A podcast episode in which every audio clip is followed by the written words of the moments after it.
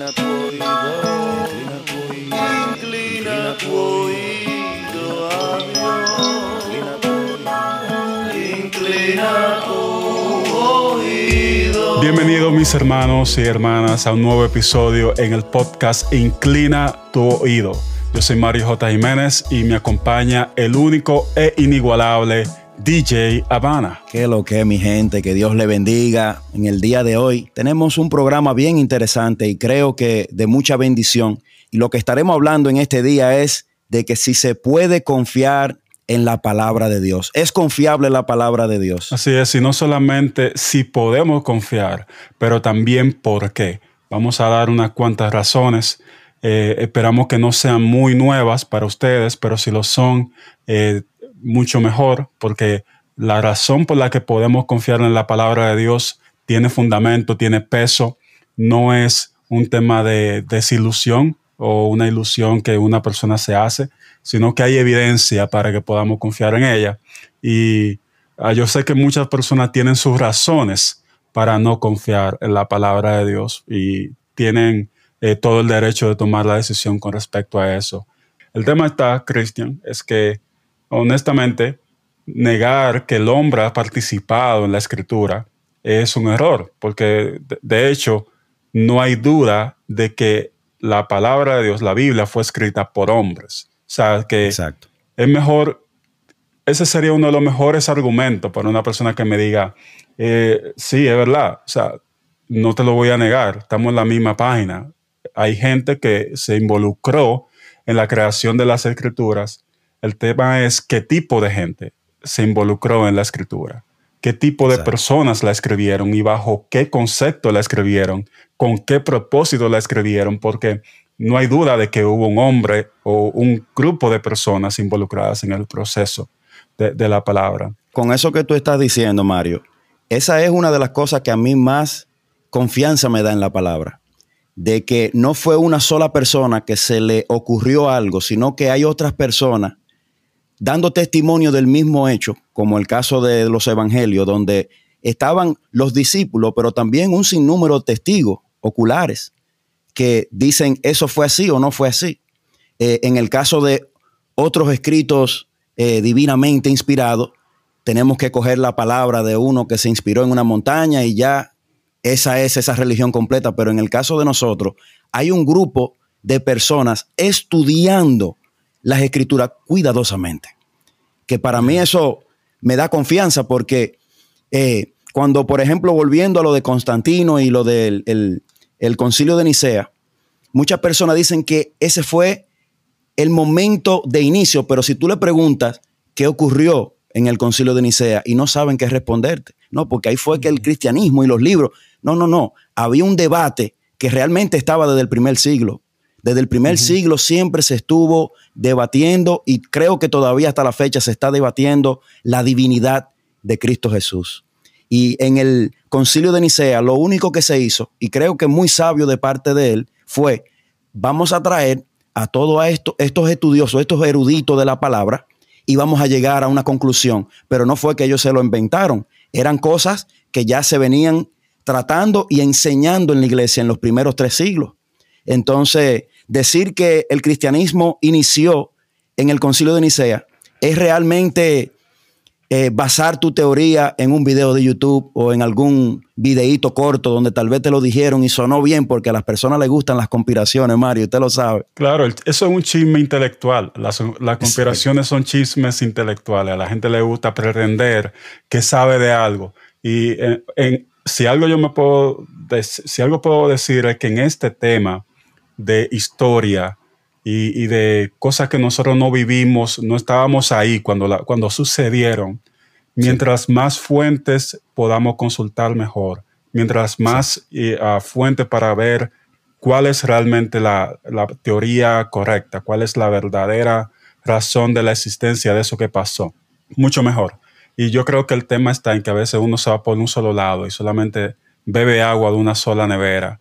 Y, Sí. y- y cuando uno lo hace de esa manera, realmente va a tener una perspectiva limitada de lo que sucedió. A mí me encantó lo que tú decías, de que una de las razones por las que podemos confiar en la palabra de Dios es que no fue José o María la- las únicas personas que estuvieron involucradas, sino personas que estuvieron colaborando por muchos años con la intención de conocer a Dios y darlo a conocer. Cierto, la Biblia tiene consejos, muchos buenos consejos, pero ese no es el propósito principal de que la escritura esté ahí. La escritura, la Biblia, me está contando la historia de cómo Dios creó el universo y, y- y le dio orden y le puso, lo puso en orden para que yo pueda vivir, para que yo pueda fructificar, para que yo pueda disfrutar su creación. Y cómo mi pecado, no solamente el Adán y Eva, porque, ok, sabemos Génesis 3, Adán y Eva se dejaron engañar de la serpiente. Ok, eso es una razón. Pero yo no necesito mirar tanto hacia la Biblia para darme cuenta de que yo también soy un hombre pecador, que cometo errores y que necesito la salvación de Dios, de que lo que Dios creó es bueno, pero lo que yo hago con eso muchas veces no es bueno y por eso necesito un Salvador. Entonces, desde Génesis 3 hasta que Cristo viene, la palabra de Dios lo que me está diciendo es, nosotros estamos buscando a alguien que nos rescate de este lío en el que nos metimos. Todos los consejos que están ahí es para hacerme entender a mí de que por más que yo lo intente, no voy a hacerlo bien. Porque en realidad Amén. son los consejos que Amén. están ahí. Salomón escribió los proverbios y, y todos esos mandamientos están ahí porque, eh, como dice Pablo en el libro de Gálatas, la ley se escribió para darme a entender a mí que necesito un Salvador. No Amén. para yo decir, bueno, si yo sigo cumpliendo la ley voy a salvarme. Al contrario, está diciéndome saber, dejándome saber, por más que yo lo intente, siempre va a haber algo que me va a faltar y voy a necesitar a alguien que me rescate. Y es por eso que Cristo viene a darnos vida y vida en abundancia. Eh, y, y nada, nosotros como cristianos participamos en eso y, de ahí es que viene la historia de la palabra. No solamente todos los buenos consejos que tiene, sino cómo Dios promete salvarnos a través de la, de, la semilla de Abraham, etcétera, etcétera. Excelente, excelente punto, sí, porque es que la Biblia no es solamente un libro de consejos. Para eso tenemos incluso muchísimos pensadores humanos que han eh, compilado también muchos consejos y, proverbios. Pero la Biblia realmente lo que está haciendo desde el principio hasta el fin es dirigiéndonos hacia el Señor. Y realmente, como le decía hace unos minutos, la palabra completa nosotros creemos que fue inspirada y su fin es para que nosotros podamos conocer a Dios. Y tú me preguntabas hace unos minutos, Mario, de que, qué otra cosa yo he escuchado. Y, y otra de las cosas que he escuchado son todos esos otros libros extrabíblicos, eh, lo que se excluyeron de la Biblia, que por qué. Y yo lo que siempre me río y le digo, y ellos incluso se ríen conmigo, porque lo que le digo, ustedes no pueden ni siquiera con los libros que tenemos hoy y quieren más. ¿eh? Ustedes no pueden ni con los libros que tenemos recopilados en esa Biblia, ustedes quieren más libros. Porque el punto no es que si hay más o hay menos. Porque yo personalmente, eh, usted sabe que estamos hablando de libros que eh, trascienden los años, tú sabes, más de dos mil años. Y, y si no vamos al Viejo Testamento, ya usted sabe.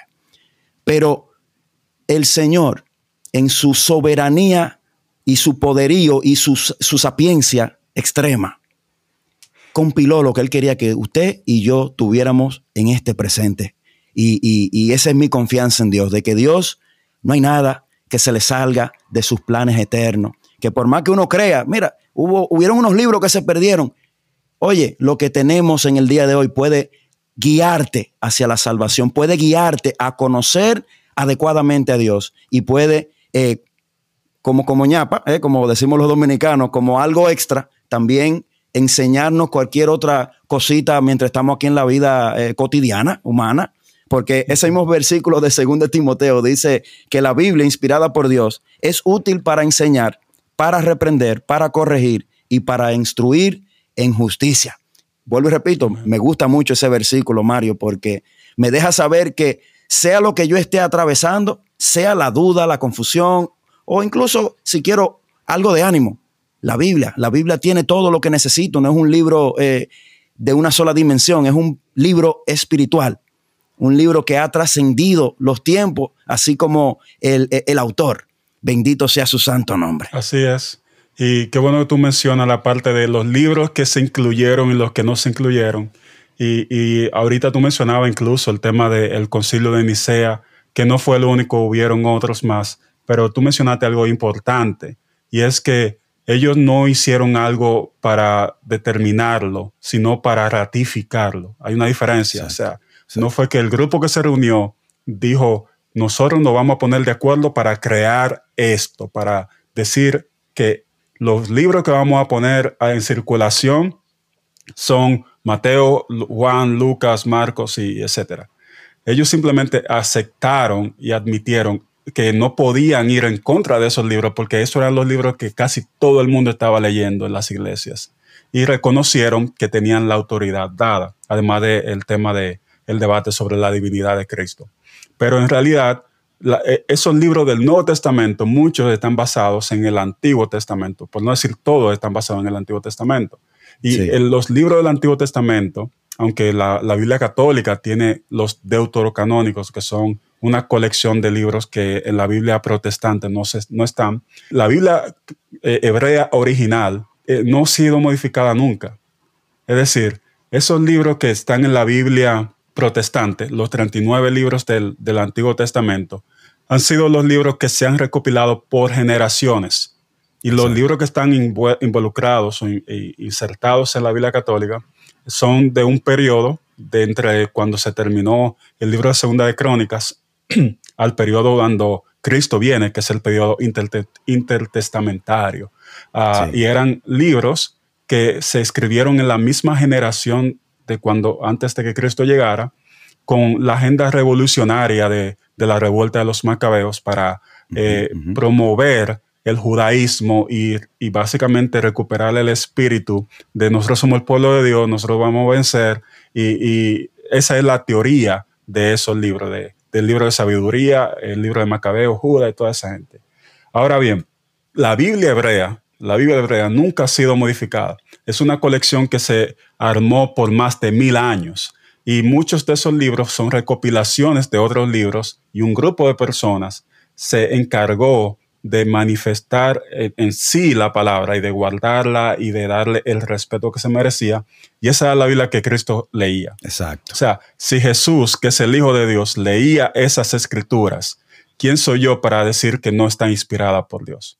O que el Dios del Antiguo Testamento no es el mismo del Nuevo Testamento, porque lo que sucedió fue, luego de que los discípulos empezaron a expandir el Evangelio, cuando Cristo resucitó y empezó a, empezaron a llevar eh, el Evangelio a todas las partes del antiguo mundo, ellos llevaban con ellos las escrituras, llevaban con ellos cartas de, que escribía Pablo, que escribía Pedro, y muchas de esas cartas, por no decir todas, están basadas y llenas de referencias del Antiguo Testamento. Entonces lo que sucede es que muchas de esas cartas, por la validez que tenían, por el peso teológico que tenían y también por la popularidad que tenían, se copiaban. Yo me llevaba mi libro, me llevaba mi carta y luego fulanito venía y la copiaba. Y cuando venía a ver, había muchísimas cartas, muchísimas copias que tenían el mismo contenido, quizás con una que otra diferencia de escritura, pero el mismo contenido y se multiplicaban como si fuera pólvora, porque los cristianos se iban multiplicando y mientras más los cristianos se multiplicaban, más deseo tenían de seguir leyendo y de conocer la palabra. ¿Qué pasa?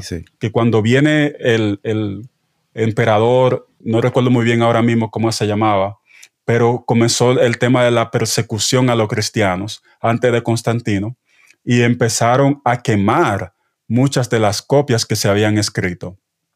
Y se, eh, se, salvaron unas cuantas y de esas copias que se salvaron empezaron a hacerse más copias de esas. Y, así fue como se consiguió lo que se llama el texto masorético, el texto mayoritario, que es la, el libro o el compendio de, cartas que se utilizó para traducir la Biblia en latín, la Biblia Reina Valera, y muchas de las Biblias que comenzaron a ser populares entre nosotros se basaron en una traducción del latín que estaba basado en ese texto que se encontró luego del año 300. No sé si, si esa, ese recorrido, desde cuando se empezó a contar la historia de la creación hasta el concilio del, del, mil, del 300, eh, es confuso, confuso, pero la idea es que Dios colaboró con el hombre para que se escribiera la palabra de cómo conocerlo a él. Y por medio de muchísimos años y de muchísimas personas, las escrituras se han conservado, la mayoría, la mayoría de una forma intacta, sin ningún tipo de confusión o de error, como mucha gente dice que la- no creen en la Biblia porque está llena de errores, pero los errores que encuentran son errores quizás gramaticales o quizás errores de transcripción, no de contenido. Por eso la palabra es inerrante y es inspirada por Dios y podemos confiar por completo en ella. Aleluya. Oye, eso perfecto, eso es perfecto. Y, yo sé que hay muchas personas que este tema quizás le interesa y nunca ha indagado, pero es algo bien interesante. Y, y otra cosa que me gusta mucho de lo que usted está hablando, Mario, de que, por ejemplo, se han ido conservando. Cuando uno estudia cómo se han ido conservando, porque ya cuando la Biblia han estado eh, circulando, se han seguido encontrando versiones de la Biblia donde podemos confirmar que las escrituras que tenemos hoy en nuestra Biblia siguen siendo las mismas. Se han, conse- se han conseguido eh, escritos aún más viejos todavía. Por ejemplo, hubo el gran, eh, lo que se llaman lo- lo- lo- los Dead Sea Scrolls, el- los, libros del mar muerto, donde apareció casi el Vi- Viejo Testamento entero, un sinnúmero de- de- del Nuevo Testamento. Y cuando tú lo pones lado a lado, vienen siendo igual. Eh, como decía Mario, como eran escritos a mano, a veces hay una palabra aquí, una palabra allí, donde quizá el escriba eh, cometió un error, pero en el texto en sí no hay confusión. Entonces, eso es bueno que tú mencionas sobre eh, los textos del Mar Muerto, que eran unos pergaminos, unos rollos, que una comunidad de judíos había básicamente preservado y como vivían en esa área, la guardaban en esas cuevas. Y se consiguió, se consiguieron muchas copias que eran idénticas ya a las traducciones que teníamos, pero con algunas que otras diferencias.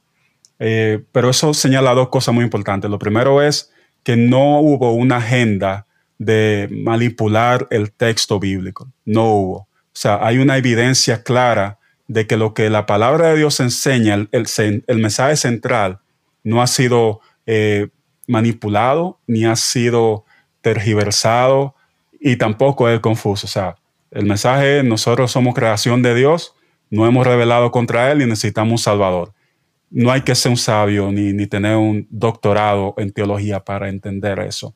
Las demás cosas, si uno quiere, se puede ir en profundidad y para eso hay seminarios y instituciones de estudio bíblico. Pero el mensaje central sigue siendo el mismo. Lo segundo es que mientras mayor es la abundancia del contenido general y también original, mayor es la oportunidad de comparar las copias que uno tiene ahora. Entonces, muchas de las copias que se utilizaron para escribir, por ejemplo, la versión Reina Valera, que fue basada en la traducción en latín, la Vulgata, eh, fue basado en una copia mayor, de- o sea, más antigua, más nueva que las que encontraron en el Mar Muerto.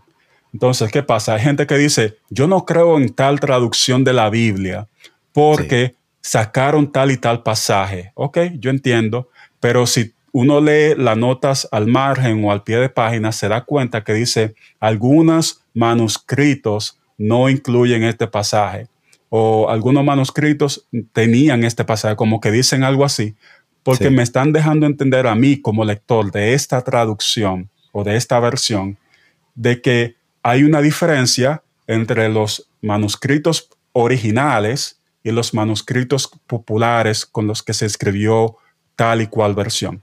Eh, eso pasa mucho con la versión internacional, que ponen esas notas al pie de página, eh, Sí, sí. porque se están basando en otros manuscritos que tienen unos contenidos diferentes.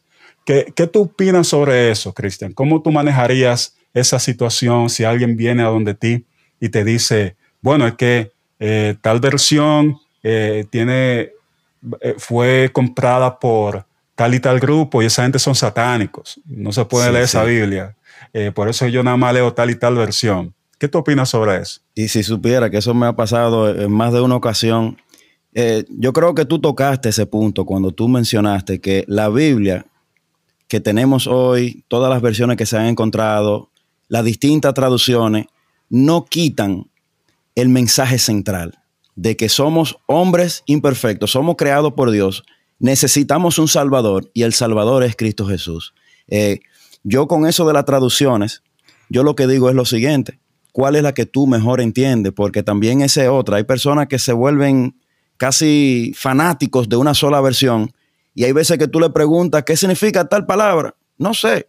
La palabra es para entenderse, porque vuelvo y repito, una palabra mal dicha o mal entendida puede eh, quitar eh, algo central del mensaje de Dios, tú sabes. Entonces yo digo, la que tú entiendas mejor, si, si por ejemplo una valera es muy confusa para ti, tal vez la, la valera es muy, ¿sabes? Gramaticalmente ya hablando es casi un español que ni se usa ya, ese vos, vosotros, nada de eso ya se está usando. Busca una versión que usted pueda comprender. Yo personalmente uso la Biblia de las Américas, me ha resultado. Eh, cuando me pongo a hacer mis estudios de, los lenguajes originales, veo que ellos siempre como que se, se mantienen bien fiel, pero aquí no estamos vendiendo una traducción, aquí estamos vendiendo la palabra de Dios, traducida en todas las lenguas del planeta Tierra, porque dice la misma palabra que toda lengua confesará que Cristo es el Señor. Yo nada más tengo problema cuando Jesucristo me lo quieren quitar de ese lugar de, de, importancia, de ese lugar, ese único camino al Padre. Ahí ya yo te puedo decir, mire, hay problema. Y, yo creo que eso es una buena forma de terminar eh, el episodio de hoy, bro. Es dejándonos entender de que, cierto, la Biblia fue escrita por hombres inspirada por Dios. Es decir, como que Dios estaba ahí dictándole lo que tenían que escribir como para ponerlo más en español castellano del 2022. O sea, inspirada por Dios significa que hubo un compañerismo, hubo una asociación entre personas dedicadas a conocer a Dios y Dios inspirándole, diciéndoles qué tenían que escribir. Y además de que muchas de esas historias que están ahí no son muy bonitas, no son historias que están eh, exaltando un grupo. Si el libro es más, y esto es lo más bacano, eh, por, decirlo como una forma más eh, llana. El pueblo de Israel fue confiado por Dios para escribir la Biblia y muchas de las veces el pueblo de Israel es el que peor aparece en la, en la Biblia. Exacto. O sea, si soy yo el que estoy escribiendo un libro para promover mi propia cultura, mi propio país, mi propia identidad, posiblemente no le escribiría como la Biblia está escrita. Porque si algo uno encuentra en la palabra de Dios es que los mismos autores de la palabra son los primeros que se autocritican y, se presentan como personas en necesidad de salvación. O sea, no hay una agenda de promover a un grupo específico. La única agenda que la Biblia tiene es que yo pueda conocer a Cristo y ser salvo.